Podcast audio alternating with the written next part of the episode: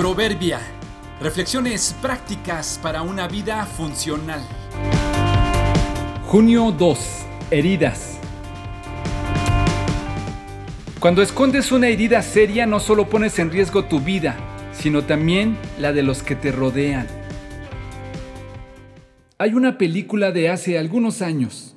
Toda la trama se trata de unos personajes intentando salvar su vida llegando al Tíbet. Para lograrlo, deben pasar por toda una serie de conflictos y vicisitudes que van desde el clima, la orografía y cambios políticos que les resultaron en caer prisioneros.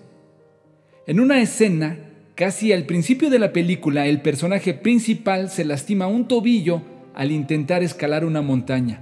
Pero como se muestra a través de toda la película, su orgullo le hace mantenerse callado aunque su herida es grave y sangrante. Solo se supo de su problema hasta que, enredado en una cuerda, salva a un amigo, quien lo descubre por la sangre en el piso, y entonces le cuestiona sobre el por qué no lo dijo y por qué no pidió ayuda. El herido sostiene que él puede resolverlo solo. Entonces su amigo le argumenta, cuando escondes una herida seria, no solo pones en riesgo tu vida, sino también la de los que te rodean. En la película, la razón de no hablar de su herida era puramente orgullo, pretendiendo, efectivamente, que él podría resolverlo solo. De hecho, por su misma actitud perdió a su familia. Como pasa en muchos casos en nuestra vida cotidiana, a veces lo sentimos como una virtud, hasta presumimos frases como el dolor me tira pero el orgullo me levanta.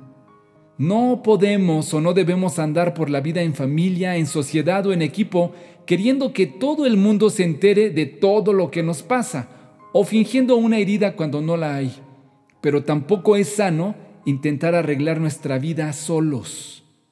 Lo peligroso de las heridas y de los riesgos graves es que aunque tú eres él o la que lo experimenta, en realidad también los tuyos se exponen.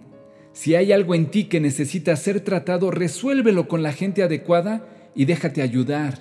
Escucha a otros que saben, confiesa lo que necesites confesar, vence tu propio orgullo y admítelo. Tu familia, tu sociedad, tu equipo no tienen por qué pagar las consecuencias de tu negligencia. Mis heridas se infectan y dan mal olor a causa de mis necios pecados. Ven pronto a ayudarme, oh Señor, mi Salvador. Salmo 138, 5 y 22.